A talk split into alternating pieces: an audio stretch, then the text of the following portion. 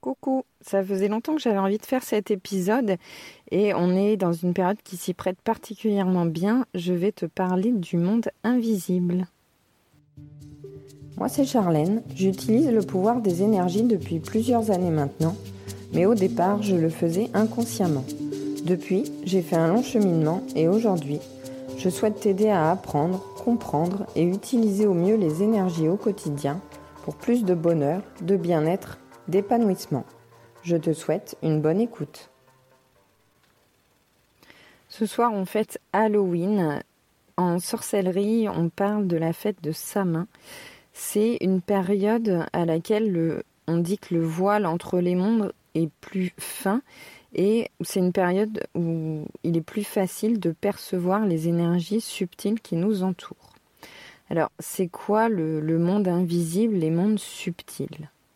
Le monde invisible, il est composé de toutes les énergies qu'on ne peut pas voir, qu'on ne peut pas toucher. C'est pour ça qu'on les appelle subtiles ou invisibles. C'est des énergies qui nous entourent, qui sont là tout le temps, avec lesquelles on vit et qu'il est difficile de percevoir. Ça peut être des esprits, donc des esprits des défunts, des esprits de la nature, on parle de fées, de lutins, etc. Des esprits des lieux, des énergies résiduelles aussi, euh, des lieux, des objets. C'est aussi l'énergie de nos auras. Nous-mêmes, on émet des énergies qui sont subtiles et qui, qui emplissent l'air qui nous entoure, notre environnement, qui impactent les gens autour de nous et on peut percevoir plus facilement, ressentir plus facilement les énergies, les vibrations de ce qui nous entoure que ce soit euh, des objets, des lieux, des êtres humains, des êtres vivants, euh, voilà, des arbres, des plantes, des animaux, des morts, etc. Des, guides aussi, des énergies très spirituelles, des êtres de lumière. On appelle ça des guides, des anges gardiens, des des divinités, peu importe. Mais voilà, toutes ces énergies qui sont invisibles, qu'on ne peut pas percevoir, qu'on ne peut pas toucher, qu'on perçoit d'une façon différente par des ressentis. Euh, des émotions, des vibrations qui nous traversent, qu'on peut ressentir. C'est plus de l'ordre de l'intuition, de la spiritualité. On n'est plus vraiment dans le monde matériel, mais vraiment dans le monde spirituel. Alors, en chamanisme, ce monde invisible, il est divisé en trois mondes, en trois parties. Il y a le monde d'en haut, donc qui est composé des êtres spirituels. Euh, dont je viens de te parler, c'est le cosmos, c'est les énergies euh, qui se situent euh, au niveau du ciel, dans le firmament. C'est les divinités, les défunts, les anges gardiens, les guides, voilà, tout ça. Il y a le monde du milieu. Le monde du milieu, c'est le monde dans lequel on vit, c'est notre monde matériel, mais on cohabite aussi avec des énergies subtiles dans ce monde-là. Donc c'est les esprits de la nature, les esprits des lieux, les auras, euh, les esprits des objets, enfin les énergies euh, subtiles de tout ce qui nous entoure. Et puis il y a le monde d'en bas. Le monde d'en bas c'est la terre. Donc en fait nous dans le monde du milieu on est entre la terre et le ciel. On est un lien et tout ce qui compose notre monde matériel et toutes les énergies subtiles qui vivent avec nous dans ce monde matériel sont un lien entre euh, le monde d'en bas, la terre, et le monde d'en haut, le ciel. Donc le monde d'en bas, c'est les énergies telluriques et euh, ce sont les esprits des animaux. Quand on fait un voyage chamanique, en général, le premier voyage, on part dans le monde d'en bas à la rencontre de notre animal totem, notre animal de pouvoir, celui qui va nous guider, notre miroir, celui qui va nous accompagner dans nos futurs voyages et qui va nous accompagner dans la découverte de euh, ce monde invisible.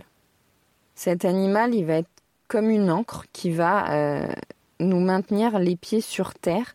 C'est comme un fil d'Ariane pendant notre voyage, il va nous accompagner et c'est lui qui va nous permettre de revenir à la vie réelle, matérielle, après le voyage et de ne pas nous perdre.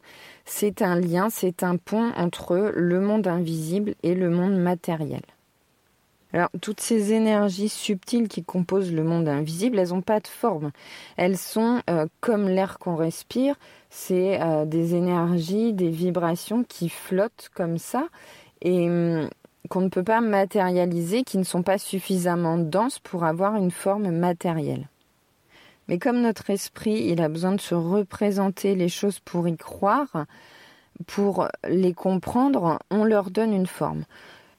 Donc, par exemple, les esprits de la nature, on va leur donner des formes de lutins, de fées, comme on peut les voir dans les contes, euh, voilà, les légendes, dans, dans les histoires qu'on raconte à nos enfants. Ils ont cette forme-là dans notre imaginaire, dans notre inconscient collectif, mais c'est une personnification qui permet euh, la représentation.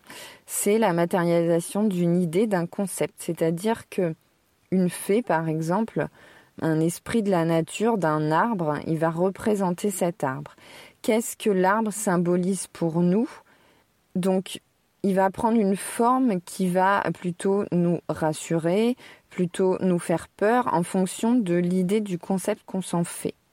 Ces énergies subtiles, qui ne sont pas physiques, palpables, qu'on ne peut pas voir ni toucher, à un moment donné, quand on on veut euh, les rencontrer, les comprendre, euh, entrer en communication avec elles, elles vont se densifier pour nous apparaître sous une certaine forme. Mais elles vont prendre la forme que on est prêt à accepter.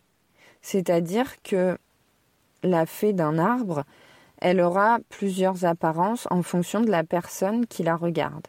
C'est une projection de notre idée, de notre mental, de nos conceptions des choses. Et donc, elles se présentent, ces énergies, elles se présentent à nous telles qu'on les conçoit. Donc, on ne peut pas dire qu'un esprit d'un arbre, qu'un esprit d'une rivière, elle ressemble à telle ou telle chose. C'est faux, en fait.